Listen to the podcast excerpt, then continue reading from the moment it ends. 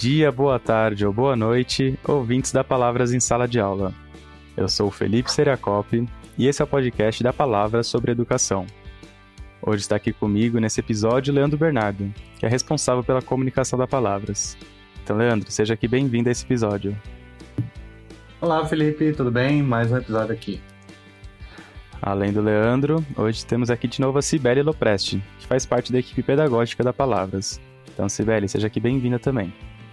Muito obrigada, eu me sinto muito contente de estar aqui novamente e conversar algo tão importante para o mundo das escolas e da educação. Obrigada. Bom, hoje conversaremos com a Andréa Ponte. Andréa possui graduação em Letras pela USP, com mestrado e doutorado em Língua Espanhola e Literaturas Espanhola e Hispano-Americana pela mesma universidade. Atualmente é professora associada da Universidade Federal da Paraíba, tem experiência na área de letras, com ênfase em línguas estrangeiras modernas, atuando principalmente nos seguintes temas: língua espanhola, ensino e aprendizagem de língua estrangeira, ensino de espanhol no Brasil e política linguística. Além disso, Andréia traduziu e adaptou o livro As Meias dos Flamingos, que está no catálogo da Palavras.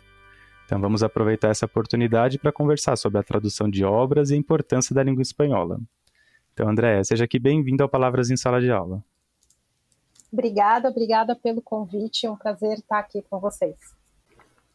Bom, então para a gente estar tá dando aqui início a essa nossa conversa, é, eu vou pedir para você explicar para a gente, para os nossos ouvintes, é, como, como que é essa experiência, né, de estar tá traduzindo e adaptando uma obra, ou, assim, o que são as coisas mais difíceis, o que, que quando você estava traduzindo, adaptando, o que, que ocorreu de inesperado, e também dá uma ênfase também na, na, na sua, no seu trabalho no livro As Meias dos Flamingos, né?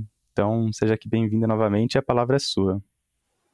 Bom, é, eu sempre gosto de começar dizendo, confessando, que eu me considero uma tradutora de Araque. Assim. É, eu traduzo a partir dos, dos conhecimentos que eu tenho relacionados ao espanhol e ao português, mas eu não estudei para ser tradutora, né? Eu não me formei nessa área. É, aqui na minha universidade tem um curso de graduação em tradução e eu fico sempre pensando que se os meus colegas que dão aula nesse curso me pegam traduzindo, eu vou ter um problemão, né? Então, mas traduzir é, sempre é um desafio e um desafio muito bacana. Eu sempre gostei muito de traduzir. Então, ao longo da minha vida profissional, eu já traduzi assim de tudo, né? De projeto de prisão a catálogo de joalheria, passando por gramática, artigos científicos, muitas coisas. A minha experiência na tradução literária, especificamente, não é extensa. Eu só traduzi livros infantis e eu também traduzi e adaptei contos para o público infantil, né? Eu acho que o caminho para uma tradução uma tradução para esse público especificamente, é tentar entrar na obra para fazer o exercício de imaginar como é que essa obra pode acontecer na outra língua, né, antes mesmo de traduzir. E esse é um exercício que vai para além da questão estritamente linguística, né? É uma coisa que tem muito a ver com a questão cultural também. É, isso é algo sobre o qual eu, eu penso bastante, sabe? Porque no momento da tradução, você precisa pensar na recepção, nesse interlocutor, né? Então, como é que se dá essas particularidades, né? Como é que você trabalha é, a questão da, da tradução, considerando o contexto que a obra foi escrita, o contexto que está ali dentro da história, e, é, e, esse, e esse leitor tem um, um, um, repertório cultural muito específico também, já que faz parte de, um, de uma outra língua, uma outra tradição cultural. Enfim, fala um pouquinho sobre essas particularidades, sabe?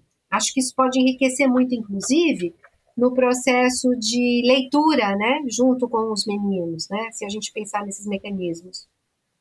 É, é realmente é, essa particularidade é, é, o grande desafio né, da, da tradução, quer dizer, como você traduzir aquele universo cultural, na verdade, mais do que a questão é. estritamente linguística.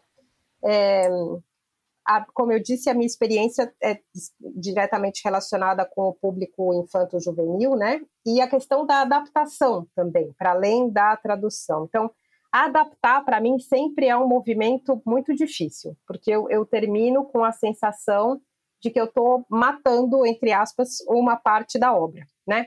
É, no caso do, do Quiroga, que é o autor que eu traduzi, né, especificamente no caso das Meias dos Flamingos e dos outros contos que eu adaptei e traduzi adaptei dele, esse trabalho de adaptação é, foi também uma tarefa um pouco militante, sabe?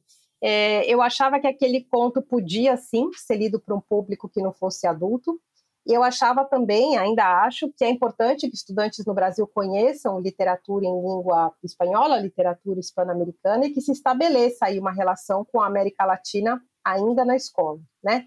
No caso específico da tradução, da adaptação para o público infantil, é, eu acho que é muito importante tratar de apresentar uma proposta de diálogo com essa faixa etária, né? com a faixa etária com quem a gente está conversando.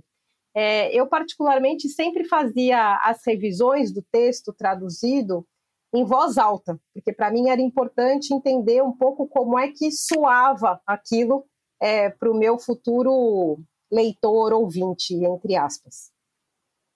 É interessante que você citou essa questão da adaptação e especificamente a questão do Quiroga, né? O Quiroga é um escritor uruguaio e tem uma certa. É um escritor considerado importante na, no contexto uruguaio, né? E a, no Brasil a gente tem pouco conhecimento sobre quem ele é, e o Uruguai, nosso vizinho, extremamente importante também, em contexto geral, e no ponto de vista de literatura a gente acaba não tendo muito correlação. Sei lá, pensando em outros escritores uruguaios, talvez o Galeano talvez seja um nome que também é, tem uma certa relevância e acaba tendo um destaque também no Brasil. Mas o Quiroga acaba não tendo. É, eu queria saber um pouco sobre a sua visão relativa a isso, qual a importância do Quiroga, porque, de certo modo, você comentou a questão militante de conhecer esse autor, é, também o, como você vê essa questão. É, eu, eu acho muito complicado é, esse nosso desconhecimento é, do, de tudo que se refere aos nossos vizinhos sul-americanos. Né? Então, assim, a gente conhece pouca música, pouca literatura, a gente conhece pouco tudo. Então, eu, eu acho isso um, um problema, é, e eu acho que isso explica, é, em boa medida, a dificuldade de se implantar, por exemplo, o ensino de espanhol na escola de uma forma efetiva aqui no Brasil. Né? É, no caso do Quiroga, concretamente, o Quiroga é um, um autor no contexto latino-americano muito importante. Ele é um dos contistas mais importantes né, da, da América Latina.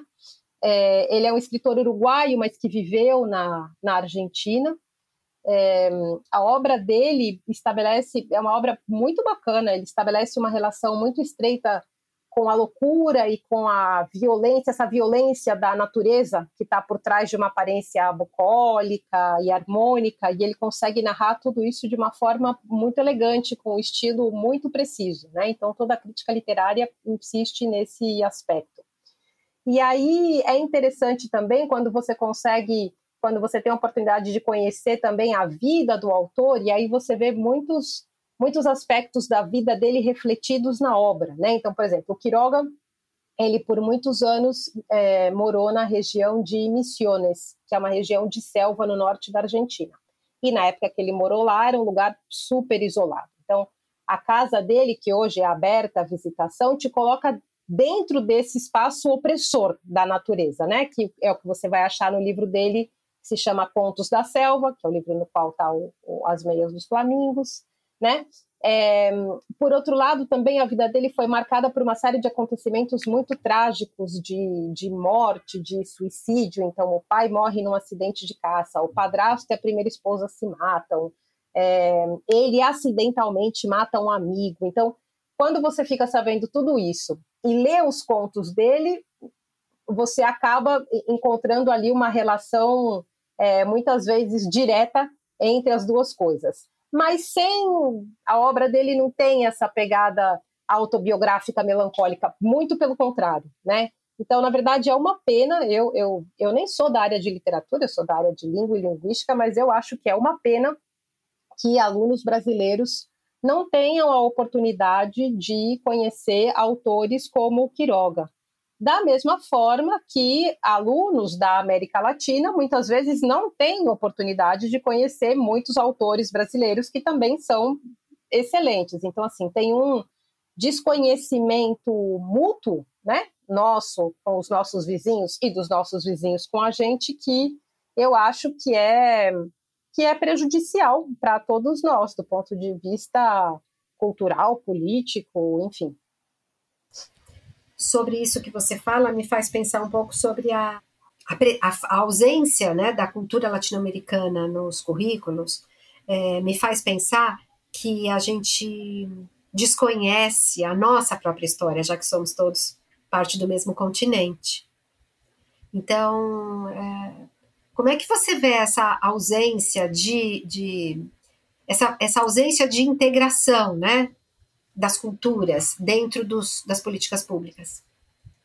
É, eu, eu acho que é um grande, eu vejo isso como um grande problema e eu acho que isso empobrece, né, muito a nossa experiência, a nossa experiência como como estudantes, nossa experiência dentro do, do continente, né? É, se a gente for pensar, é, por exemplo, com o que acontece na na Europa, né, da forma que se tratam entre si línguas e culturas e o que acontece aqui, né, é muito muito empobrecedor em um espaço tão rico do ponto de vista linguístico, literário, cultural de um modo geral, né? A gente tem que pensar também que para além é, do português e do espanhol, nós temos todas as línguas indígenas que são apagadas, esquecidas, né? É, e isso, na verdade, é você ir é, deixando que se apague e borrando essa herança comum que nós temos, né? Essa, essa história comum de, de povos irmãos, em boa medida. Então, eu, eu lamento muito, na verdade, que isso aconteça. Eu sou uma, uma das pessoas que, que ativistas para que isso, por meio da língua, possa, possa haver aí uma, uma reorientação nisso, mas eu entendo também que isso é uma coisa que vai demorar muito tempo e que tem que haver uma vontade política também por parte de todos, né? Por parte do, do, do Brasil, dos outros países. Então, enfim, é, é uma coisa que a gente tem que, que construir ao longo do tempo. Então, bom, Chegamos aqui ao final desse nosso primeiro bloco. No próximo bloco, vamos conversar sobre a importância da língua espanhola para a educação e para a sociedade brasileira.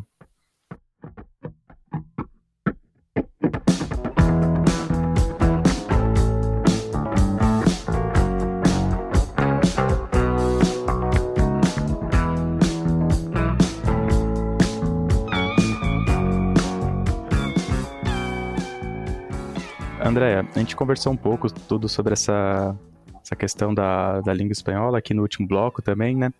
E a gente percebe que muitos, muitos colégios, eles aceitam, ele tem a, a matéria né, da língua espanhola dentro da, da sala de aula, mas minha percepção é que muitas vezes a gente fica com essa ensino da língua, mas também não recebe muito o da cultura.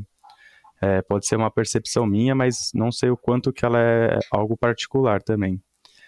É, então, o que a gente falou, que tem toda essa herança em comum, é, tem toda uma história de colonização, de luta, resistência, e que eu sinto que muitas vezes isso poderia ser intensificado para além de questões de livros, né, mas para uma questão mais como um todo, um social.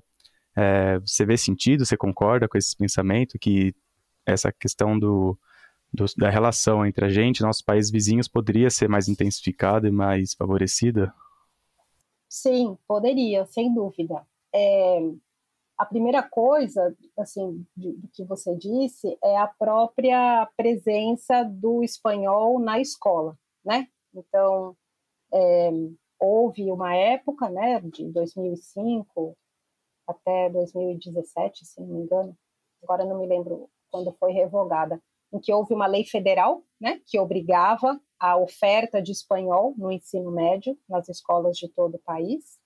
É, depois essa lei foi revogada e no momento a única língua que é obrigatória no ensino médio é o inglês.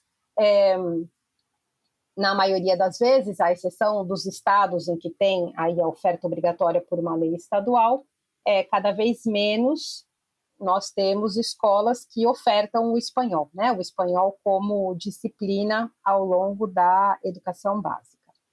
É, quando isso acontece, muitas vezes, e aí isso é uma coisa que é, que na verdade eu acho que o ensino de inglês também sofre.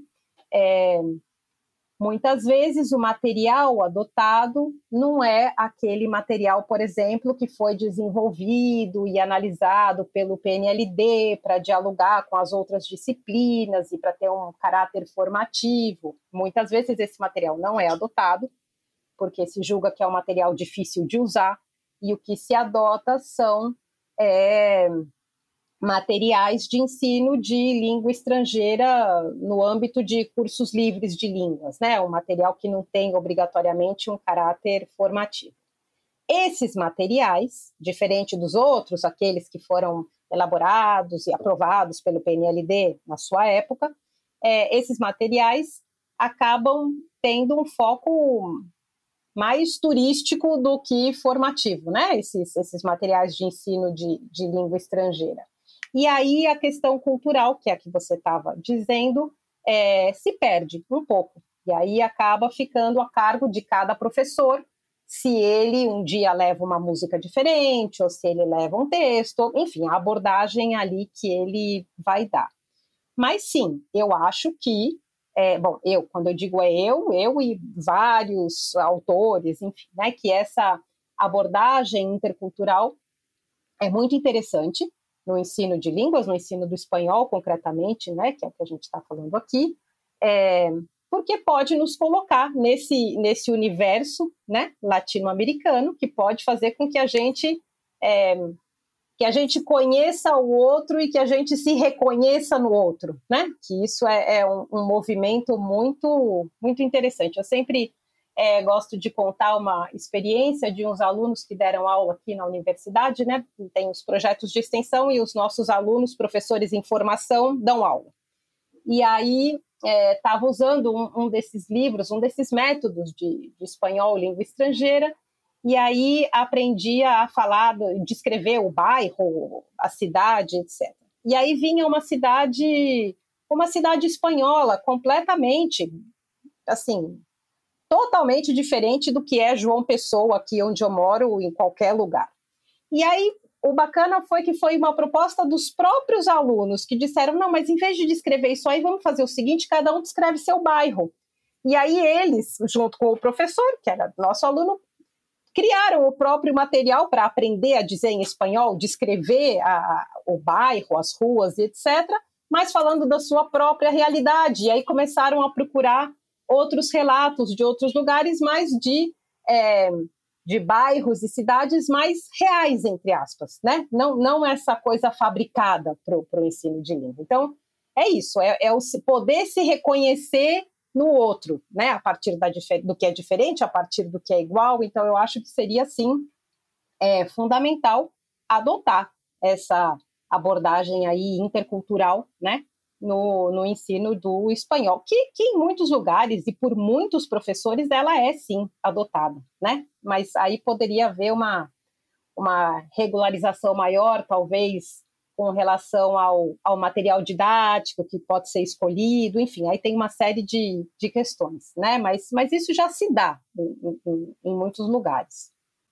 É, a, eu acho que a principal questão também é que depende muito, de certo modo, da boa vontade ou do interesse do professor em agir sobre isso, porque não tem, de certo modo, um estímulo para, seja por parte é, política, seja por parte da escola, eventualmente, aí também vai depender de cada contexto, mas, grosso modo, é, acaba individualizando muito uma responsabilidade coletiva. E aí acontece o, o que acontece de fato, é que vira uma coisa turística, vira uma coisa exótica, vamos dizer assim, que a pessoa não se vê nela. E que por uma questão de desse, desse diálogo com nossos vizinhos, aqui da América Latina principalmente, distancia ainda mais.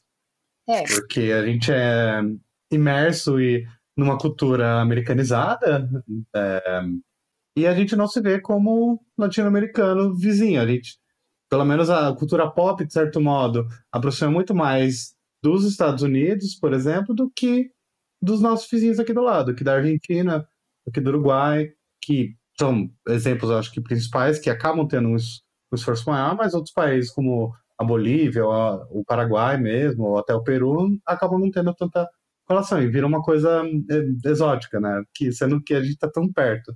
É. Vira tão perto e tão distante. É, quando. É, assim, durante a, a, vigência da, do que foi chamada a Lei do Espanhol, né, que era aquela Lei 161, 11161 de 2005, é, que houve editais do PNLD para elaboração de livros didáticos de espanhol, aí se produziu muita coisa muito boa e que aí sim tinham uma é, tinha um pouco essa visão de tirar o componente exótico, sabe? Que, que você acaba de mencionar. Mas, claro, é, tem uma série de, de questões. Então, assim, esses livros foram produzidos, esses livros foram avaliados, foram distribuídos. É, mas muitas vezes, mas assim, a Secretaria de Educação de cada estado não era também obrigada a adotar aqueles livros. Então, aí, a coisa é, é que eu vejo, houve uma série de movimentos interessantes, mas nesses movimentos, inclusive na própria lei, havia brechas que permitiam que a coisa não acontecesse muitas vezes como poderia. Agora, sobre ainda sobre o que você disse da cultura pop, eu eu não dou aula na educação básica, eu, eu, eu dou aula numa licenciatura, né? Então eu formo os professores que vão para a educação básica. Mas, claro, eles chegam cada vez mais jovenzinhos, né? Eles saem do ensino médio e entram na universidade. E pelo que eu observo dos meus alunos agora, eu dou aula no primeiro ano, é, tem também agora uma cultura pop importante em língua espanhola, muito significativa, é, do, da Argentina, mas também do México, da Colômbia, que vem sendo cada vez mais é, mais presente, assim. Eu tenho várias gerações de, de meninas, por exemplo, que, de alunos e alunas que chegam já na, na universidade com um sotaque é, de Buenos Aires, porque cresceram assistindo umas séries que tem produzidas, acho que pela Disney, sei lá da onde, uns musicais de adolescentes argentinos. Então, enfim, eu vou vendo que também dentro desse universo da cultura pop, que bom, né, que estão se abrindo aí outras possibilidades. Mas isso não, não faz com que a gente perca completamente o, esse sentido de exotismo que você estava dizendo, né? Então é aquilo. O Paraguai continua sendo, por exemplo, uma coisa desconhecida, ou a Bolívia, ou os países que não entram nesse circuito? É, a mim o que me intriga é como é que os professores na sala de aula lidam, né, com né, não somente da, do professor de espanhol, da língua espanhola, mas professores de história, geografia, né? Como é que eles é, lidam com esse contexto cultural da América Latina, e aí também eu incluo a língua, né? como é que se estuda história e geografia sem falar do continente inteiro, né? Isso que me espanta. Né? Isso é uma grande crise minha cada vez que eu sento para ajudar alguém aqui a fazer lição de casa, porque eu vejo. Posso imaginar. Assim, não tem, tem tem uma página do livro de história inteira que fala passant sobre maias e astecas. Assim, um negócio rapidinho. Você fica pensando, puxa vida, é assim, é negar. Bom, isso maias e astecas, porque tem umas construções bacanas. Agora, se for pensar em outros povos indígenas da América, nem se menciona, né? Assim, nem. Eu, eu acho muito complicado isso. É, tem uma, uma linguista é, argentina chamada Elvira Arnoux. Uma das coisas que ela diz, porque assim, é, nós tivemos essa lei que obrigava a oferta do espanhol aqui, mas nós nunca tivemos a oferta do espanhol de fato em todas as instituições de ensino médio. Nunca. Tivemos lei, mas nunca foi uma, uma realidade isso. É, quando houve essa lei aqui, houve também na Argentina uma lei que obrigava a oferta do português na, é, na, na, nas instituições de ensino. Era, era essa tentativa né, de é, fazer com que a língua colaborasse, digamos, com o processo de integração naquele momento. Né? Esse desejo político, que aí teve uma série de medidas legais. E aí, analisando o fracasso disso, porque de fato nem na Argentina todas as escolas ofertaram português, nem no Brasil todas as escolas ofertaram espanhol, ela diz que o que nos falta é um imaginário social que sustente uma lei como essas, né? Então, é, porque assim, não adianta ter a lei se, se a se a sociedade não está convencida, a lei não pega. Né? Em política linguística, que é a minha área, diz que se o destinatário da política linguística não está convencido, pode pôr lei, multa, prisão, não pega. Então, é, se a gente pergunta para um aluno do ensino médio ou para os pais desse aluno por que, que ele tem que estudar inglês na escola, já vem a resposta pronta. Né? Que se o mercado de trabalho, que se a língua global, que se se a gente pergunta por que, que a gente poderia ou deveria estudar espanhol na escola, não vem essa resposta. Por quê? Porque a sociedade não tem é, esse, esse convencimento, essa percepção de que nós somos latino-americanos, sul-americanos, né? E, e, do que pode significar, do que poderia significar uma integração nesse sentido.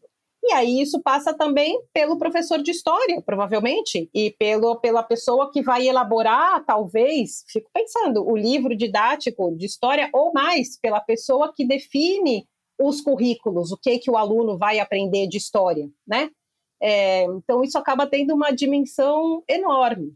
E, e para que qualquer determinação relacionada ao ensino de língua espanhola é, funcione de fato no Brasil, a gente precisa começar a criar o que essa autora, Elvira Arnaud, chama desse imaginário social para sustentar isso.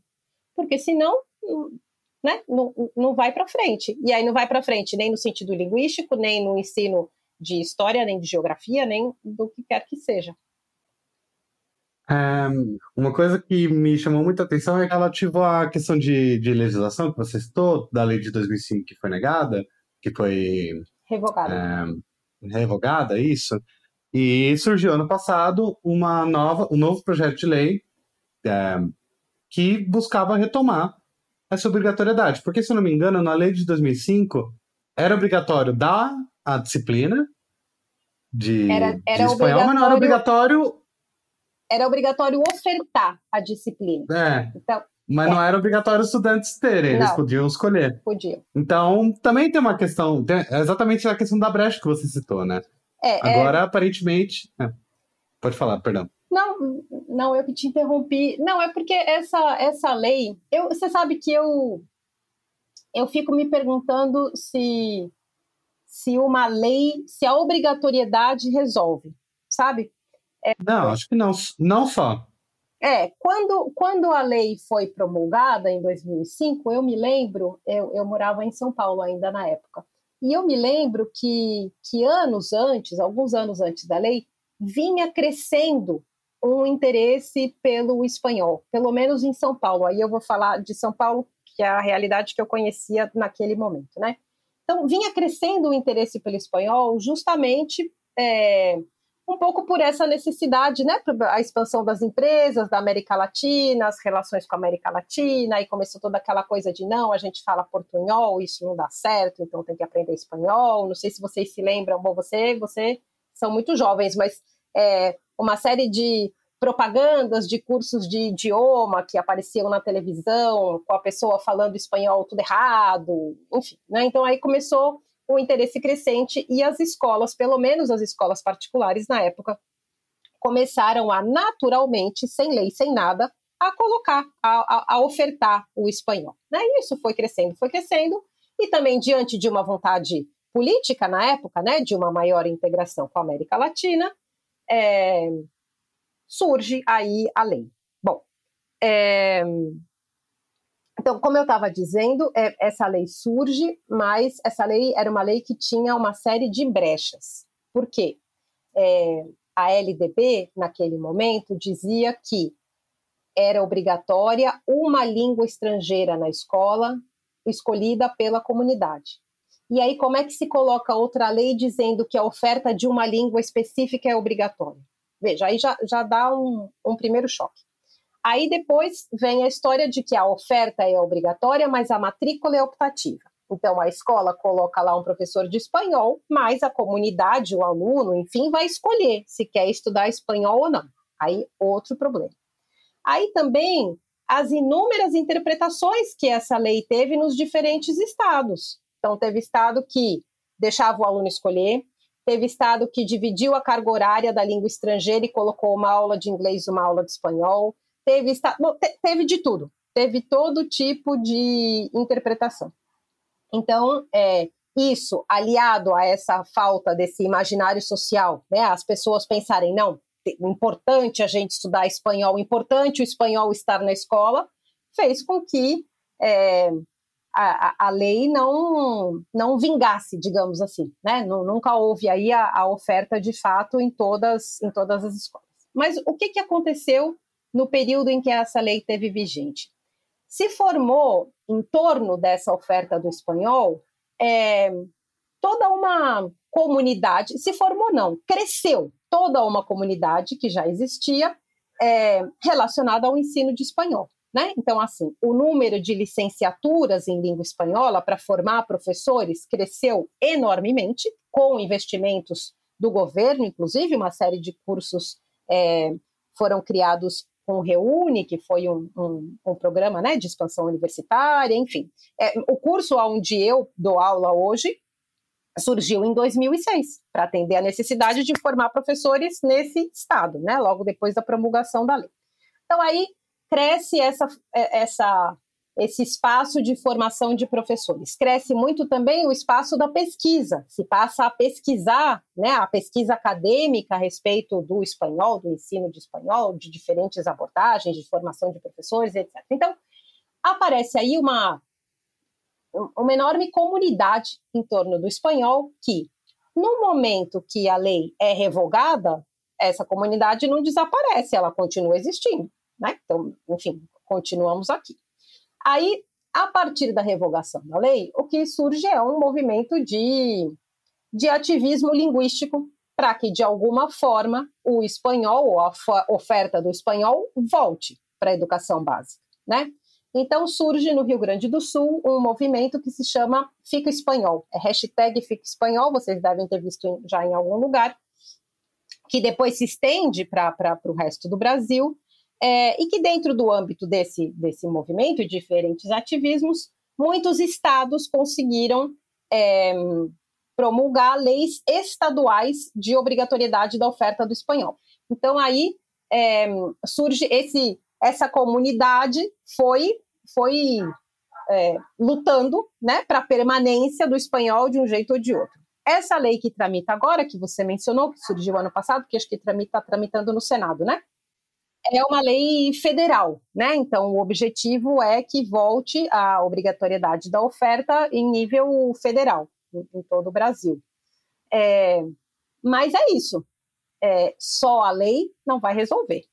É, ou a gente começa a operar em outros campos, para além do da legislação, que é muito importante. Eu também não quero aqui desmerecer a importância de uma lei, não é isso de forma alguma. É muito importante esse esse dispositivo, né, é, para fazer funcionar, mas ele sozinho não resolve, né, como a gente, como a experiência já nos mostrou.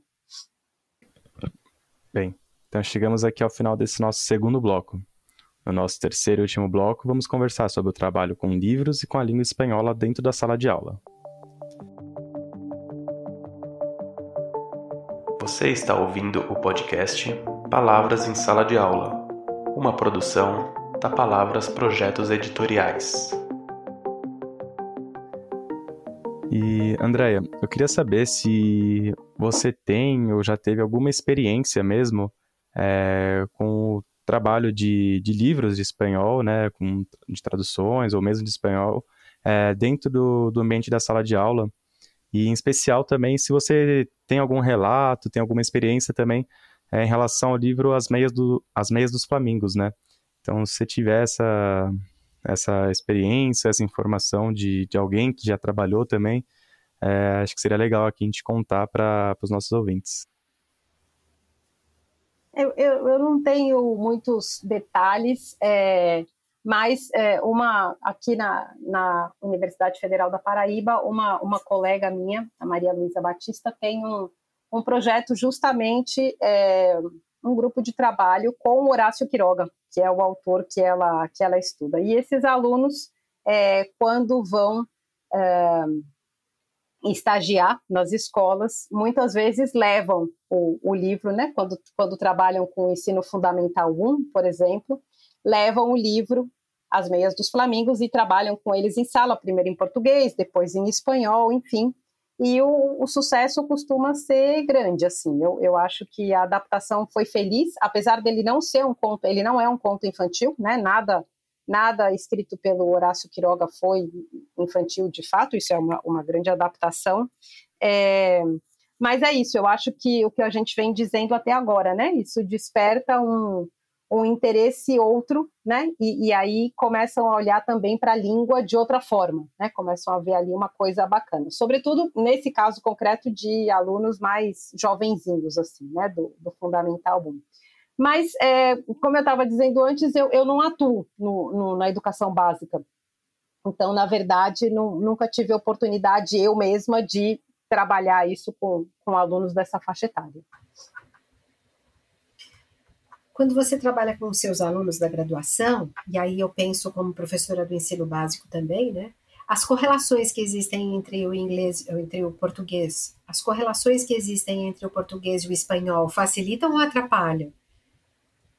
as duas coisas.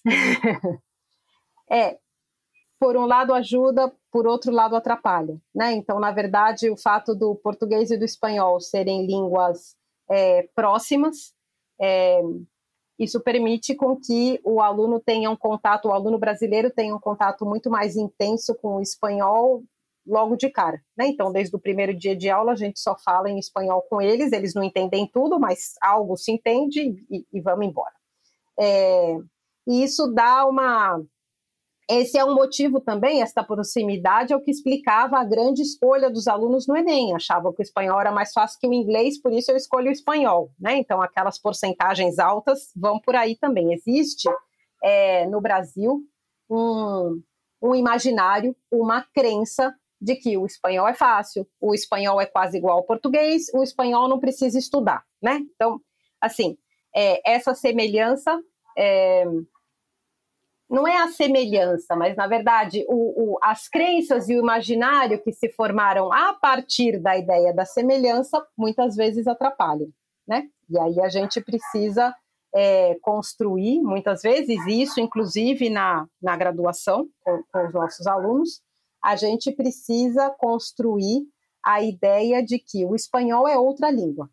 Já não importa se é parecido ou diferente, fácil ou difícil, nada disso importa. O que importa é que é outra língua, ponto. E ao ser outra língua, ela é outra. Né? Então a gente tem que fazer todo um trabalho com os nossos alunos da graduação e também os professores da educação básica, tem que fazer também esse trabalho de desconstruir essa ideia de que o português e o espanhol são reflexos no espelho que o que você fala numa língua, você traduz palavra por palavra e está aqui na outra, que não é assim, né? É, isso é, é a coisa inicial. No caso da licenciatura, à medida que os alunos vão avançando nos estudos da língua e vão, vão sabendo mais espanhol, aí eles têm um movimento contrário que é de dizer: meu Deus, mas não, na verdade é tudo diferente, eu não sei nada, eu nunca vou saber, eu nunca vou falar essa língua. Então aí tem a partir do momento que eles chegam nessa percepção de que é outra língua, aí eles têm um baque, assim, no primeiro momento, de falar: pronto, não sei nada, né? Era tudo. Tem aí uma, um, um, um momento de frustração que depois também eles, eles superam, né? Então, assim, eu diria que é, essa proximidade entre as duas línguas originou imaginários que, que, num primeiro momento, atrapalham, porque fazem com que o aluno fique olhando sempre aquela língua como um reflexo. Aí, quando eles encontram alguma coisa muito diferente, assim, reações do tipo, mas nossa, como é que é assim? Mas também tem seu lado bom. Tem seu lado bom porque permite aí uma série de, de interações que com língua muito distantes não, não são possíveis, né?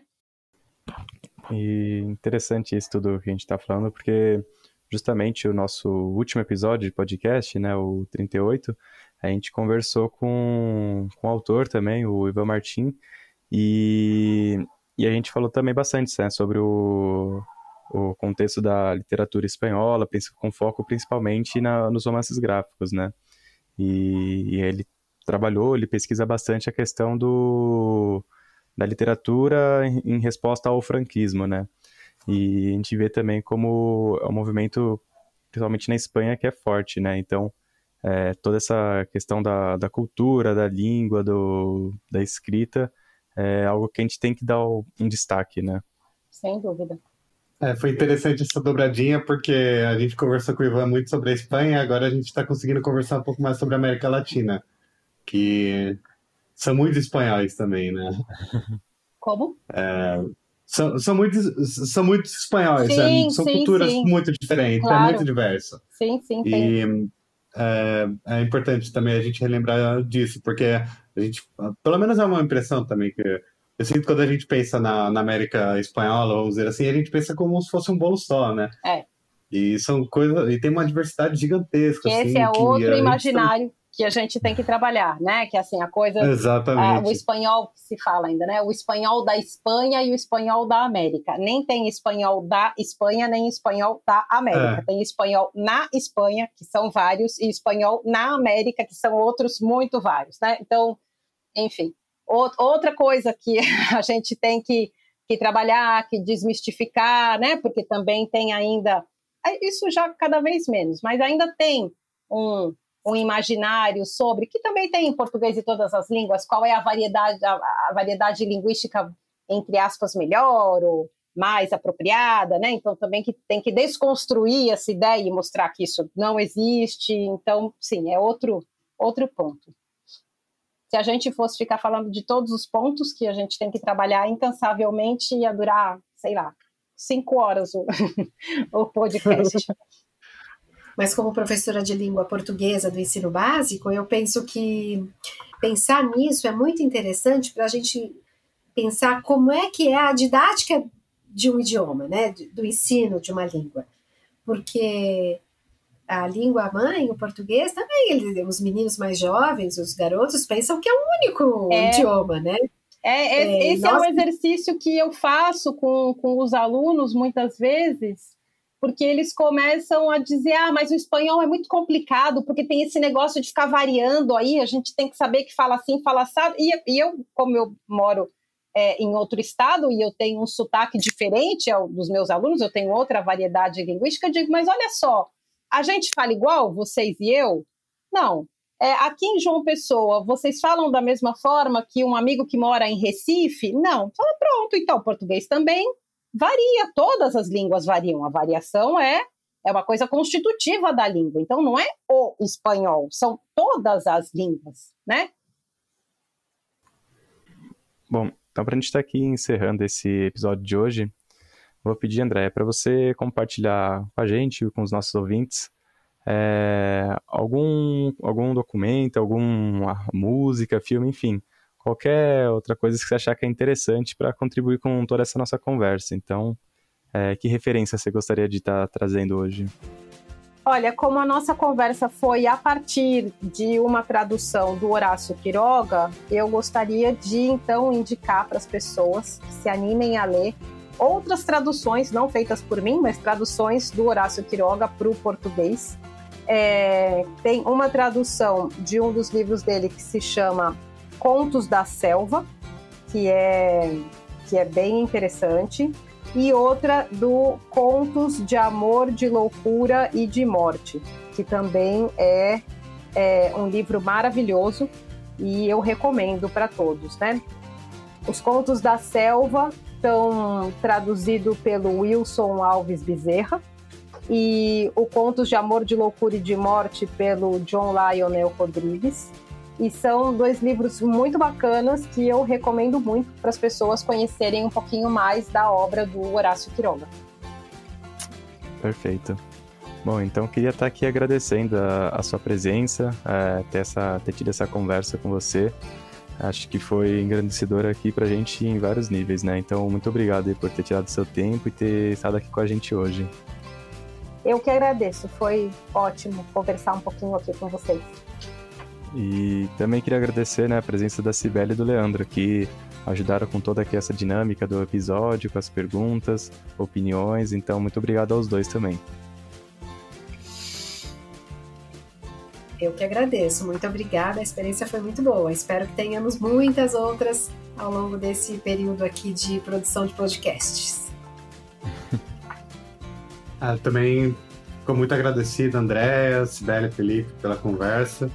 Eu acho que foi interessante, foi muito boa para gerar muitas provocações, gerou muitas provocações e muitas coisas que eu espero que quem esteja ouvindo também fique pensando por aí, também discuta no, no dia a dia, ou enfim. É, muito obrigado aí. Bom, então estamos encerrando mais um episódio do Palavras em Sala de Aula. Confira todos os episódios em nosso site, palavraseducacau.com.br, no Spotify, Apple Podcasts, YouTube e em seu agregador de podcast favorito. Comente em nossas redes sociais o que você achou desse episódio ou mande um e-mail para o faleconosco.palavraseducacau.com.br. Eu sou Felipe Seracop e nos encontramos no próximo episódio. Até mais!